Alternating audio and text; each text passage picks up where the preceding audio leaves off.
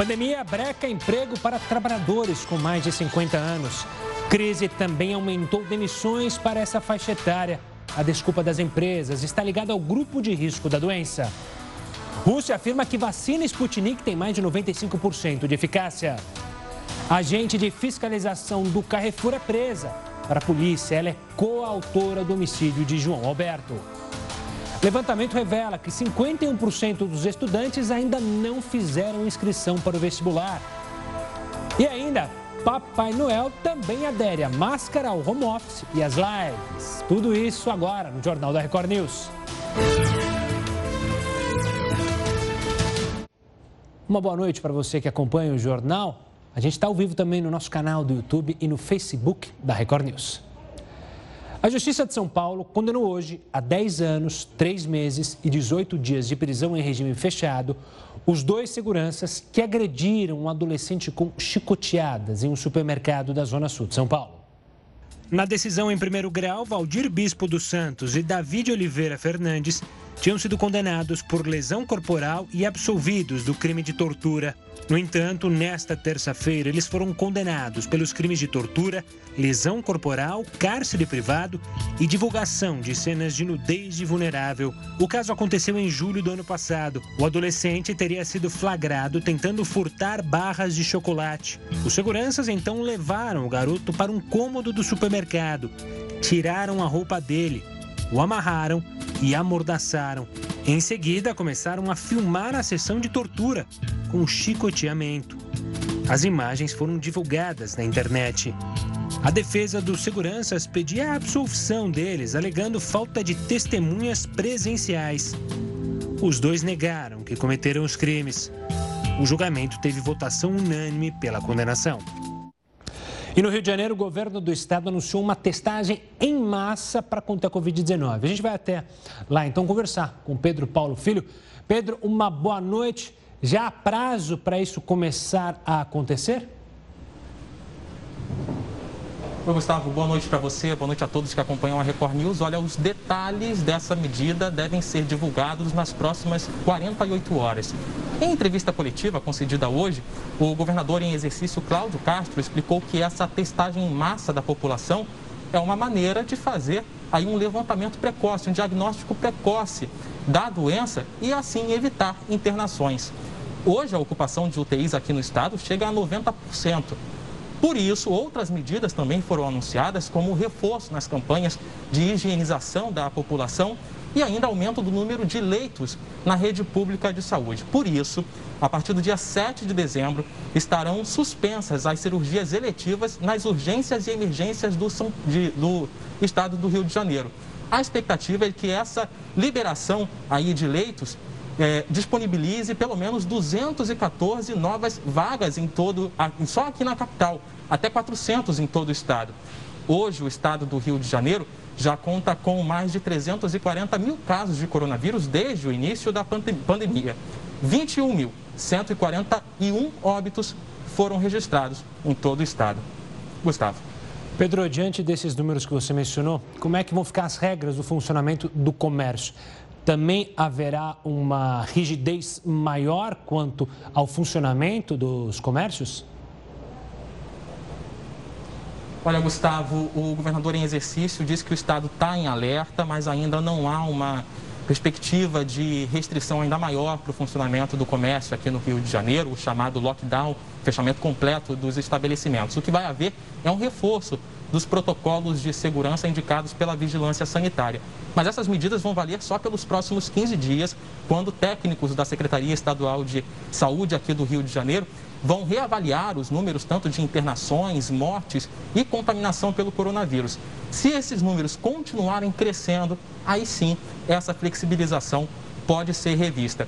E Gustavo, aproveitando que a gente está aí num clima de expectativa para o início da imunização, talvez no início do ano que vem, a obrigatoriedade dessa vacinação também já está sendo discutida aqui no estado do Rio de Janeiro. Hoje, um projeto de lei foi discutido na Assembleia Legislativa aqui do Rio de Janeiro e, pelo texto, o caso pais irresponsáveis apresentem alguma recusa injustificada para a vacinação de crianças e adolescentes, o Conselho Tutelar poderá ser acionado. E mais, o comprovante de vacinação poderá ser requisitado nas matrículas das escolas das redes pública e privada. Hotéis também poderão exigir o atestado de vacinação. Caso aprovada essa lei, o setor privado e órgãos públicos também poderão só contratar pessoas já imunizadas. Por enquanto, o martelo ainda não foi batido sobre essa obrigatoriedade da vacinação. O projeto recebeu emendas e foi retirado de pauta. A conferir, Gustavo. Obrigado pelas informações, Pedro. Uma ótima noite. Ainda sobre o coronavírus, a ilha de Fernando de Noronha bateu recorde de infectados pela doença desde o início da pandemia. Não é número grande, mas para o tamanho da ilha é impactante. São 29 pessoas com a doença. Todos estão em isolamento. Desde o início da pandemia, 180 pessoas se contaminaram na ilha. Até o momento, não houve nenhuma morte e 150 pessoas já se recuperaram. A Justiça do Distrito Federal suspendeu a venda de dados pessoais de consumidores pela Serasa Experian. Essa decisão atende um pedido do Ministério Público, depois de uma investigação apontar que a empresa venderia as informações a 98 centavos por pessoa cadastrada. Foi identificado que dados como nome, CPF, endereço, número de telefone e até poder aquisitivo de mais de 150 milhões de clientes eram comercializados.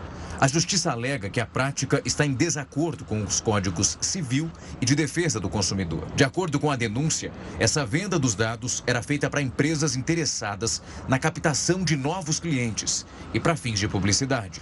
Caso a Serasa descumpra a medida, vai precisar pagar uma multa de 5 mil reais por cada comercialização. Em nota, a Serasa Experian disse que atua em estrita conformidade com a legislação vigente e se manifestará oportunamente nos autos do processo.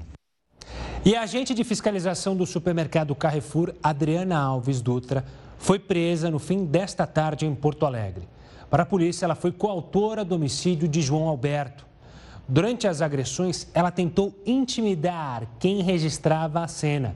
Em um dos vídeos que registra o assassinato, ela aparece dizendo a frase, abre aspas, não faz isso que eu vou te queimar na loja. Fecha aspas, a um funcionário que filmava o espancamento. Sete pessoas são investigadas no inquérito da morte de João Alberto. A Comissão Especial da Igualdade Racial da OAB do Rio Grande do Sul pediu o fechamento da unidade do Carrefour onde ocorreu o crime. Adriana se apresentou voluntariamente à Polícia Civil. Ela imaginou que não poderia ser presa por causa da lei eleitoral. Mas ela mora em Alvorada, região metropolitana de Porto Alegre, cidade onde não haverá segundo turno. E olha, finalmente o estado do Amapá voltou a ter 100% de energia nesta terça-feira, após 22 dias seguidos de apagão. A empresa Linhas de Macapá, transmissora de energia, concluiu o restabelecimento da carga de energia em dois transformadores na subestação que pegou fogo no dia 3 de novembro. O incêndio provocou blackout em 13 das 16 cidades do estado. O apagão causou uma série de problemas no estado. O primeiro turno da eleição, por exemplo, de Macapá foi adiado para o dia 6 de dezembro por causa da falta de luz. E a Anvisa se reuniu com representantes da farmacêutica responsável pela vacina de Oxford e discutiu os próximos passos para o produto chegar aqui ao Brasil.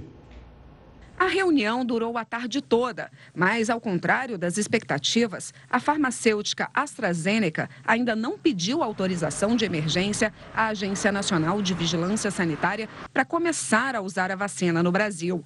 O produto, desenvolvido com a Universidade de Oxford, apresentou até 90% de eficácia.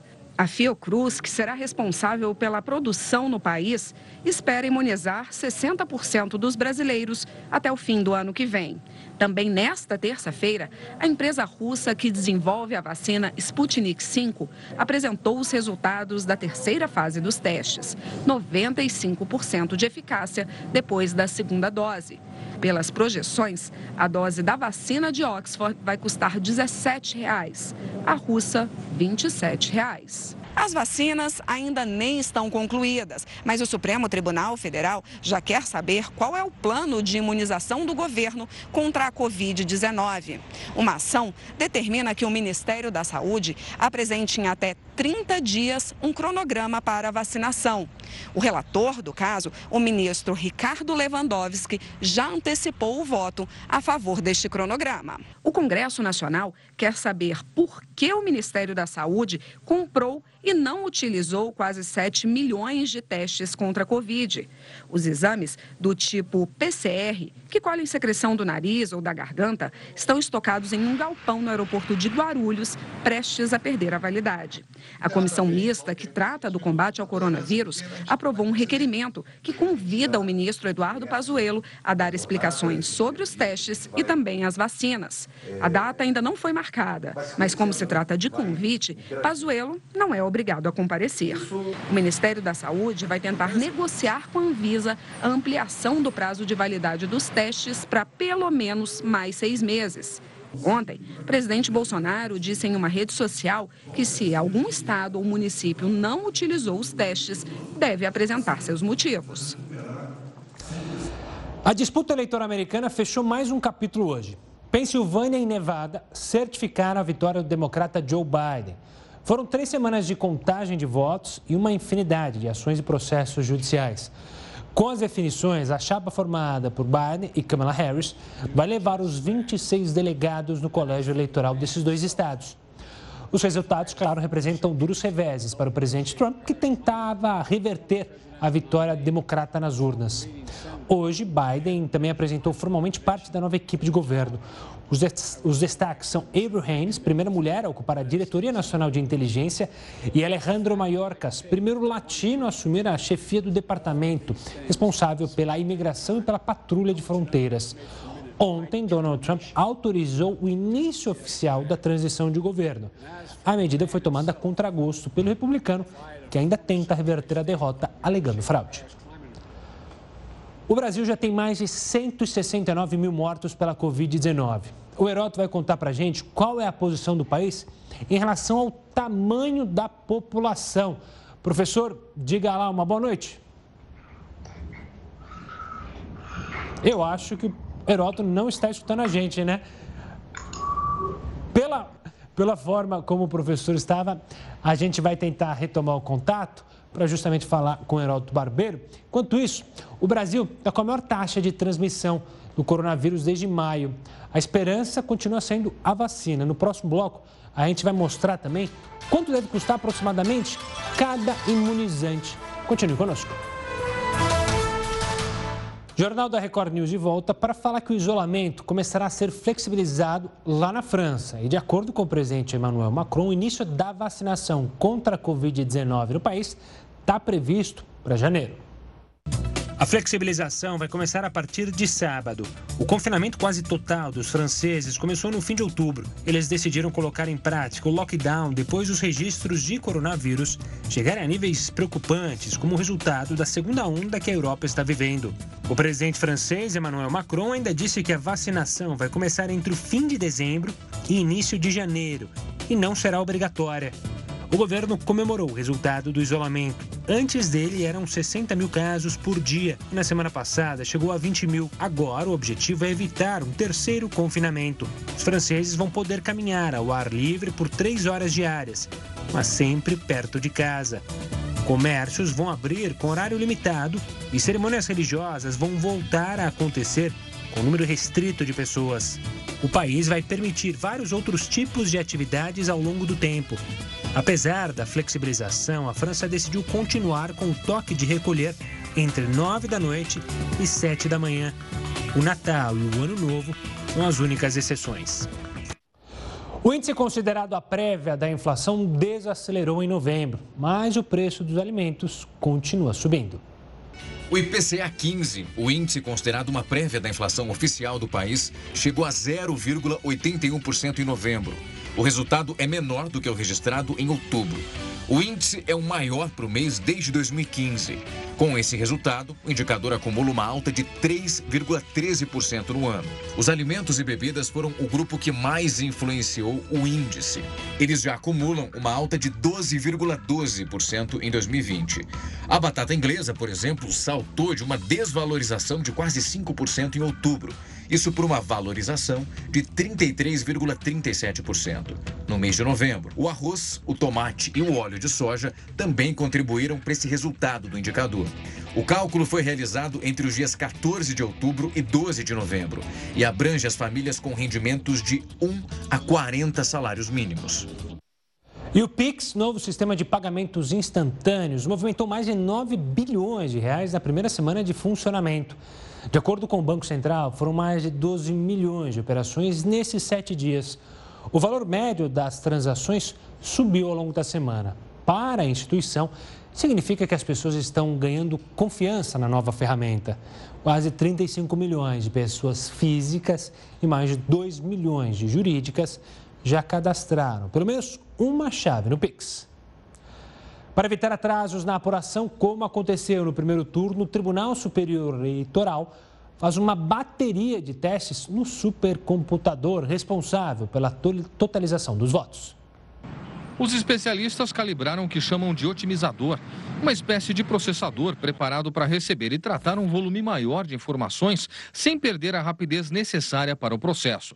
Segundo técnicos do tribunal, foi a falta de calibragem na inteligência artificial do supercomputador que causou lentidão na leitura dos dados em 15 de novembro. Em outra frente, a equipe que cuida da segurança cibernética do TSE já está preparada para a possibilidade de novos ataques de hackers. A segurança do site e dos aplicativos, assim como a da base de dados do tribunal, foi reforçada. O presidente da corte, Luiz Roberto Barroso, tem afirmado que os ataques representam um esforço para desacreditar o processo eleitoral. Barroso gravou hoje o pronunciamento que será transmitido em cadeia nacional de rádio e televisão no sábado à noite. O presidente do TSE vai destacar a segurança das eleições, que não foi abalada pelos ataques e tentativas de derrubar o site do tribunal. E o Brasil está com a maior taxa de transmissão do coronavírus, isso desde maio a esperança continua sendo a vacina. No próximo bloco, você vai ver quanto deve custar aproximadamente cada imunizante. E daqui a pouco, aqui no Jornal da Record News. Por causa da pandemia, o tempo de campanha entre o primeiro turno e o segundo turno está mais curto nessas eleições. São duas semanas apenas. Agora faltam apenas cinco dias para definir os prefeitos de 57 cidades. Em São Paulo, Bruno Covas visitou um centro comercial na periferia. O candidato à reeleição pelo PSDB fez caminhada no local, cumprimentou e tirou fotos com eleitores e apoiadores. O candidato comentou o aumento de casos de Covid-19 na capital paulista e garantiu que a situação está sob controle. Durante a tarde, Covas participou de entrevistas e gravou programas para a campanha eleitoral. Guilherme Boulos, do PSOL, se reuniu com servidores da segurança pública num hotel no centro de São Paulo. O candidato explicou as propostas para o funcionalismo municipal. Por ter tido contato recente com uma deputada que depois foi diagnosticada com a Covid-19, Guilherme Boulos cancelou a agenda externa, até que saia o resultado de um teste feito por ele. No Rio de Janeiro, o ex-prefeito Eduardo Paes, do DEM, visitou a clínica da família Estácio de Sá, na zona central da cidade. Paes conversou com funcionários da clínica e cumprimentou apoiadores. O atual prefeito Marcelo Crivella, do Republicanos, fez uma caminhada em Campo Grande, na zona oeste. Ele também participou de reunião com o governador Cláudio Castro, que anunciou medidas de enfrentamento à Covid-19. Em Manaus, Davi Almeida, do Avante, se encontrou com lideranças comunitárias da região centro-sul da cidade.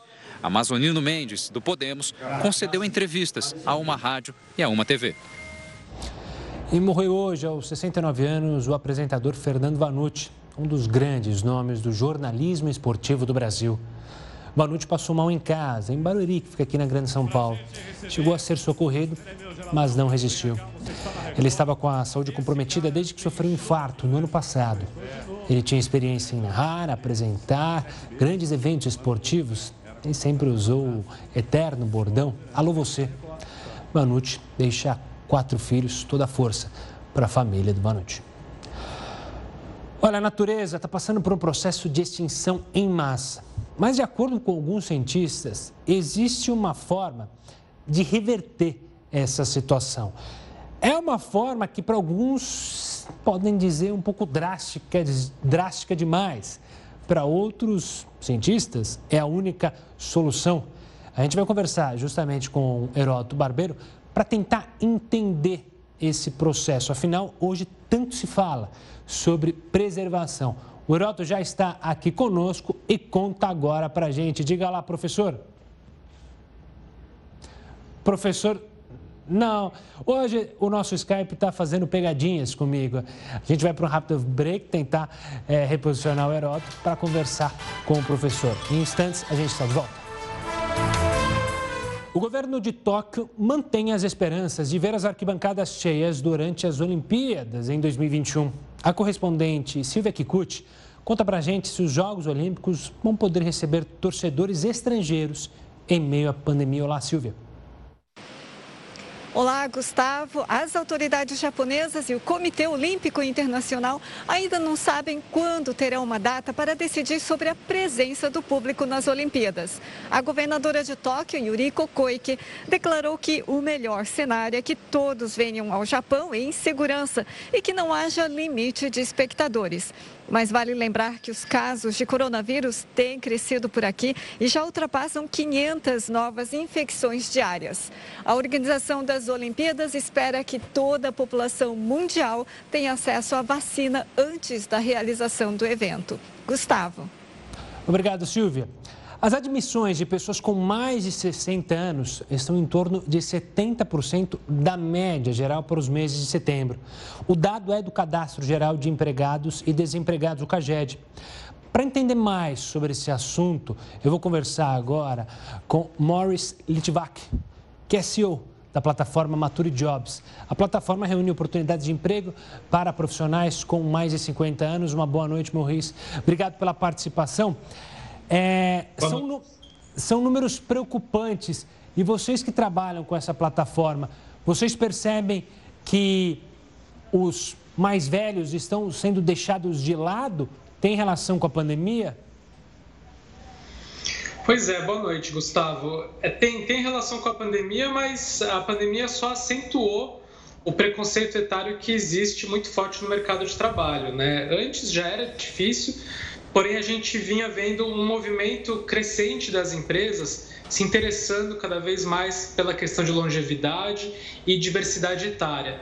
Com a pandemia, caiu quase que completamente no início da quarentena, principalmente a procura dessas empresas na nossa plataforma dos profissionais 50 mais. Né? Agora está voltando, só que a gente viu que o preconceito escancarou né? Porque se colocou os 50, 60 mais principalmente como grupo de risco e, portanto, mais frágeis. Então a gente ainda está vendo mais demissão do que contratação.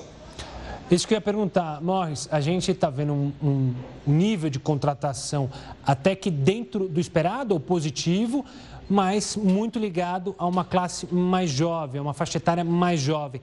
As demissões durante esse período de pandemia atingiram em cheio a uma faixa etária mais velha? Sim, atingiram especialmente os mais velhos, né? principalmente trabalhos que não podem ser feitos remotamente. Então, quando precisa estar no local, é, as empresas estão preferindo os jovens. Os mais velhos foram, no primeiro momento, uh, tiraram férias, tiveram contratos suspensos depois começaram a ser demitidos conforme a quarentena foi se estendendo. E a gente vê que esse movimento ainda continua né? apesar uh, de contratações estarem voltando a ser feitas, mas muito mais focadas no jovem, principalmente pela questão do grupo de risco. É isso que eu ia falar, Morris. A alegação é que esse, essa faixa etária está no grupo de risco. Essa é a alegação das empresas para a demissão e também para a contratação? Olha, nesse momento sim, né? mas a gente vê como eu falei, isso escancara uma questão que tem realmente de, de, mito com relação aos mais velhos no mercado de trabalho, porque antes da pandemia a gente ouvia outras desculpas. E eu digo desculpas porque não dá para generalizar, né? Questão de que os mais velhos eventualmente são mais caros por serem mais experientes ou não estão uh, atualizados uh, tecnologicamente, por aí vai. Então, talvez algumas empresas estejam usando essa desculpa, talvez outras realmente tenham medo né, de ter um funcionário teoricamente mais frágil, aí com possibilidade de uh, se ficar doente nesse momento. Morris, obrigado pela participação aqui conosco, pela análise sobre esses números que, claro, são preocupantes. Candidatos infectados pelo coronavírus no dia do Enem terão outra chance de fazer a prova.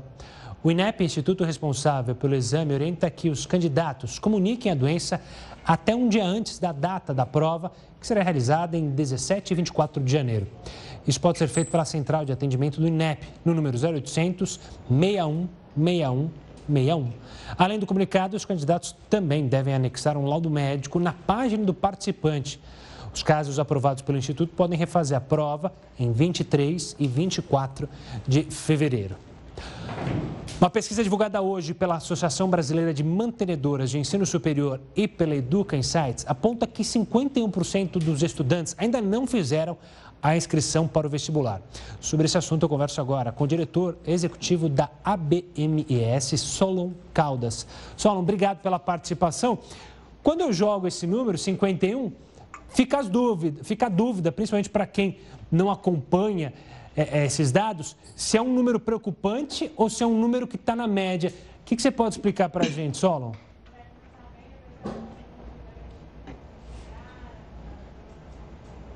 Boa noite, é, eu que agradeço a oportunidade de participar com você aqui e para a gente falar um pouco dessa nossa pesquisa. Esse 51%, Gustavo, ele nos remete a duas coisas principais. A primeira é a intenção clara do aluno é, em investir na sua formação acadêmica. 38% dos entrevistados é, disseram que pretendem ingressar agora no primeiro semestre aí de 2021. E a segunda coisa mostra bem é, o impacto econômico da pandemia na vida desse jovem, que apesar da intenção de ingressar né, na educação superior, de estudar, ele aguarda ainda alguma definição para se inscrever. É esse o cenário. E Solon, a gente teve com a pandemia o uso do ensino à distância e também agora uma possível retomada do ensino presencial. Como que os estudantes têm analisado essas duas opções? Olha, é, Gustavo, pesquisa mostrou que houve uma diminuição na incerteza do jovem, né, de ingressar na educação superior. De um lado, o ensino presencial é, demonstrou aí, com o resultado da pesquisa, um entusiasmo maior do aluno, né? Ele gostaria é, de estar frequentando aí nessa modalidade de ensino. É, do outro lado, o CNE, que é o Conselho Nacional de Educação, ele já aprovou um parecer que permite que as instituições de ensino possam continuar com as aulas remotas até dezembro de 2021. Então a gente imagina que essa volta, né, ao presencial, ela vai ser uma volta gradual e no formato híbrido, ou seja, é, as aulas que podem ser ministradas remotamente, elas, estas vão ser, vão continuar neste formato. E as aulas práticas que essencialmente precisam da presencialidade, estas vão ter aí o seu formato presencial. Então, é, preservando aí, né, a segurança dos alunos, sobretudo é, daqueles que estão em algum grupo de risco, é, o modelo presencial e é, remoto, eles vão conviver aí por mais algum tempo até que essa questão da pandemia aí se resolva de vez e as instituições de ensino possam voltar suas atividades aí normalmente como elas é, se planejaram, né? E anteriormente à pandemia. Sola, você citou que o Conselho aprovou ter aula remota até dezembro de 2021. No começo, as instituições eh, foram surpreendidas, obviamente, com essa necessidade do ensino à distância. Atualmente, e olhando para frente, elas estão preparadas para manter o ensino à distância? Olha só, Gustavo, é, realmente todos nós fomos pegos de surpresa, né? É, ninguém estava esperando por essa pandemia E as instituições rapidamente se adaptaram para esse formato presencial para que a educação não parasse em nosso país. Então, houve um investimento alto em tecnologia, né, que permitiu a condução dessas aulas remotas. Então, as instituições elas estão preparadas para a continuidade dessas aulas, mas é, do outro lado, elas também querem a volta da normalidade, né? a volta das aulas presenciais para os cursos presenciais. Então, esse parecer aprovado pelo CNE, que está aguardando a homologação do Ministério da Educação, ele não obriga que as instituições permaneçam na atividade remota, mas ele dá possibilidade, enquanto a situação exigir que as instituições trabalhem dessa maneira. Algumas instituições já estão retomando aí as atividades presenciais, observadas aí as recomendações dos órgãos competentes dentro aí é, da segurança, da maior segurança possível, né? Então é preciso que haja o distanciamento social e enquanto a pandemia não é, terminar, né, ou é, não chegar aí a vacina, é, as instituições de ensino elas precisam dessa autorização para que haja esse revezamento e esse distanciamento social entre os seus alunos. Solon, obrigado pela participação aqui conosco e pela análise sobre esse assunto. Um forte abraço. A arrecadação de impostos federais chegou a 150 bilhões de reais em outubro. É o melhor resultado para o mês em quatro anos. Com a volta da economia, o aquecimento do setor, o recolhimento de impostos cresceu mais de 27%. Em comparação com outubro do ano passado, o crescimento foi de pouco mais de 9%. Olha, no Porto de Santos, um vazamento de óleo no mar mobilizou equipes da agência ambiental. Esse vazamento aconteceu durante o carregamento de uma barcaça que leva óleo para abastecer os navios que estão atracados no porto. De acordo com a CETESB, o óleo ficou confinado no cerco de barreiras montado. As equipes trabalharam para retirar o óleo mecanicamente. As causas do vazamento e a quantidade de óleo ainda serão investigadas. Vamos falar com o professor Heroto Barbeiro. O Brasil já tem mais de 169 mil mortes pela Covid-19. O Heroto conta para a gente agora qual é a posição do país em relação ao tamanho da população. Agora a gente se ouve, Herota. Agora eu ouço você claro e bom som, como a gente falava antigamente. Mas olha, é, Gustavo, sexta-feira agora é o dia da ação de graças nos Estados Unidos. O governo está pedindo para o pessoal não viajar porque acha que está morrendo muita gente lá. Pois é, as estradas já estão lotadas, os voos estão lotados, o pessoal está viajando para todo lado. Na França, a mesma coisa. O governo francês está dizendo que no final de semana agora vai dar uma moleza e vai dar uma sobra de lockdown. Mas a hora que a gente compara a quantidade de mortes com habitantes, aí a situação fica um pouco diferente. Então é isso que a gente vai mostrar agora para a gente poder entender. Vamos lá. Olha só, o país onde morre mais gente proporcionalmente à sua população é a Bélgica. Aquele pequeno paísinho que está lá na Europa, na fronteira com a Holanda e com a França. Mas a Bélgica, nunca ninguém fala da Bélgica, porque as pessoas não falam é, em relação à população. Então, em relação à população, a Bélgica é onde mais morre lá, tem 1.345. O segundo que mais morre é o nosso vizinho aqui, o Peru, com mais de mil mortos. O terceiro é a Espanha, com 922, e o quarto aqui é a Itália, com 835. Bom, quero lembrar mais uma vez que isso aqui é proporcional, proporcional, portanto, à população. Agora vamos passar para o quinto colocado para a gente ver aí ainda mortes por milhão de habitantes. Vamos lá. Olha só, a Argentina, que tem um lockdown violento, passou o Brasil. A Argentina tem 818 mortes por milhão. Mais do que o Reino Unido, que tem 812 mortes por milhão. Aí vem o Brasil. Olha a posição do Brasil aí. O Brasil está em sétimo lugar, com 800 mortes por milhão. E, em oitavo lugar, a gente ouve falar muito, está aumentando Nova York, não sei o que e tal, dá uma olhada nos Estados Unidos. 794 mortes por milhão. Isso porque os Estados Unidos têm 300 milhões de habitantes, o Brasil tem 200, a Argentina tem, tem, tem 30. Então é sempre a gente, bom a gente fazer uma comparação entre o número de mortes e a quantidade de mortes por milhão. Outra informação importante também que eu queria aproveitar a oportunidade, Gustavo, é o seguinte. Vamos lá, eu estive olhando aqui um, um, release que os russos me mandaram, escrito em português, é lógico, né?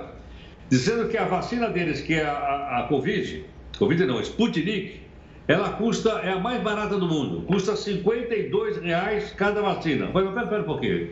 Não tem que tomar duas vacinas? Ah, se eu tomar Sputnik, tem que tomar duas. Ah, então pera um pouquinho. Então a Sputnik que me mandaram aqui dizendo que é a mais barata do mundo, não é não. Ela custa 107 reais. Olha só. Mas a mais cara de todas é essa que eu estou mostrando aí agora. O laboratório Moderna, que é um laboratório americano, uma vacina vai custar 181 reais. Esse é o mais caro do mundo. Vamos passar para o segundo mais caro do mundo. Se você achar que essa ideia não vai dar, é a da Pfizer. A da Pfizer e da empresa ela R$ reais no mercado. Então veja que ela empatou mais ou menos com a vacina russa que eu acabei de dizer agora. Terceiro preço, vamos baixando o preço para ver o que vai caber no nosso bolso. Agora vem a, a vacina chinesa, China-Brasil, a Coronavac, feita é, em parceria com o Instituto Butantan. Vai custar 56 reais cada vacina. E qual é a mais barata mesmo? A mais barata é essa que a gente vai mostrar agora. Ó. É a vacina, então, da Oxford que está sendo feita pelo Reino Unido em parceria com a Suécia, aquele laboratório então sueco está fazendo. Vai custar 20 reais. Então vai chegar um determinado momento, Gustavo, assim como nós falamos no passado, os testes iam ficar baratos em, em, em farmácia, as vacinas vão acontecer a mesma coisa, vão ficar realmente baratas. Detalhe, vai ter vacina de graça? Não vai ter de graça. Como não vai ter de graça? Porque é o seguinte, para o governo poder dar qualquer dessas vacinas de graça, ele vai ter que comprar. Para comprar, ele pega a nossa, a nossa grana do nosso imposto. Então, de graça, não tem almoço grátis. Você ouviu falar nisso ou não? Já, quem nunca ouviu?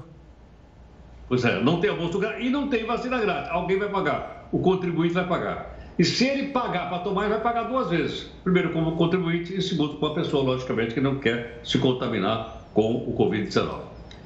É isso aí, Gustavo.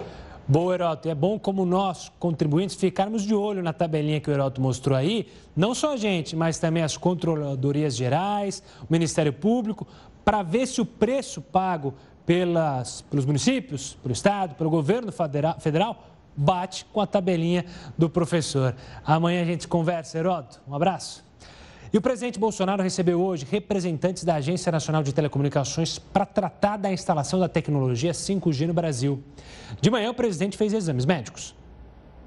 Depois de passar pelo posto médico, no meio da manhã, Bolsonaro foi até a rampa do Palácio do Planalto.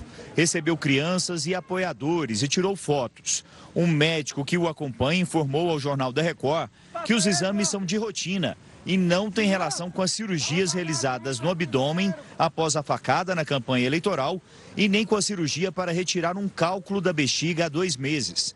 A primeira-dama, Michele Bolsonaro, demonstrou tranquilidade. Mais tarde, o presidente conversou com o ministro das Comunicações, Fábio Faria, e com representantes da Anatel sobre a concorrência para a instalação da tecnologia 5G no país. A agência pretende concluir o edital no início do ano que vem. O leilão das faixas de transmissão continua previsto para o primeiro semestre de 2021. De acordo com uma fonte que acompanha a discussão, esse calendário é desafiador, mas pode ser cumprido. Para isso, o Conselho da Anatel precisa aprovar o edital até janeiro do ano que vem. A reunião de hoje contou com a presença do Gabinete de Segurança Institucional, o que demonstra mais uma vez que o tema segurança cibernética preocupa o governo. Ainda não há uma definição sobre a utilização ou não de equipamentos chineses na infraestrutura da tecnologia 5G. Aqui não tratamos de geopolítica. O que foi tratado aqui são os técnicos da Anatel, os conselheiros que vieram conhecer o presidente da República. Todos os países, o GSI participa porque se trata também de segurança nacional. O presidente da Anatel explicou que questões relevantes precisam ser definidas, como a interferência da nova tecnologia no sinal das antenas parabólicas. Nós estamos tomando providências para que essa parte significativa da população não fique uh, desprovida é, do acesso à TV, considerando sua importância como lazer, entretenimento, informação. No Ministério da Economia, o principal assunto do dia foi a lei de falências. O relator do projeto apresentou detalhes do texto que deve ser colocado em votação amanhã. Nós vivemos um momento de pandemia, inúmeras empresas, pequenas, médias e grandes, com dificuldades a ponto de necessidade de recuperação judicial, recuperação extrajudicial e decretação de falência. E é muito importante que nós tenhamos um estatuto normativo que discipline isso de maneira moderna. E isso marca a nossa fé, a nossa certeza de que o Congresso brasileiro é reformista, continua avançando e nós vamos ter sucesso em transformar essa recuperação cíclica, que hoje é baseada apenas em consumo, numa retomada do crescimento sustentável com base em investimentos, que é o grande desafio do ano que vem. Olha só, falta exatamente um mês para a véspera de Natal. E em um ano tão atípico como 2020, é claro que nem o Papai Noel escaparia das medidas para conter o avanço do coronavírus. Eles são do grupo de risco e tem que ter cuidado redobrado. Nesse ano, nada de beijo e abraço no bom velhinho. E para se adaptar ao novo cenário, eles fizeram até um curso de preparação por uma plataforma virtual para respeitar o distanciamento social solicitado pelas autoridades. A Escola de Papai Noel do Brasil ofereceu aulas de improvisação, interpretação para vídeo, automaquiagem, figurino e muito mais. E agora, faltando tão pouco para o grande dia, eles estão colocando todos os aprendizados em prática. Para os Papais Noéis que estão trabalhando presencialmente em shoppings, foram criados protocolos para interagir com as crianças, como uso de máscara, escudo facial e luva descartável. Já para os que estão de home office, as lives e vídeos gravados estão sendo uma opção. De acordo com o levantamento da Associação Brasileira de Shopping Centers, 43% dos shoppings terão a presença do Bom Velhinho de forma online, mesmo que o encontro seja presencial ou virtual. O importante é manter vivo o espírito do Natal.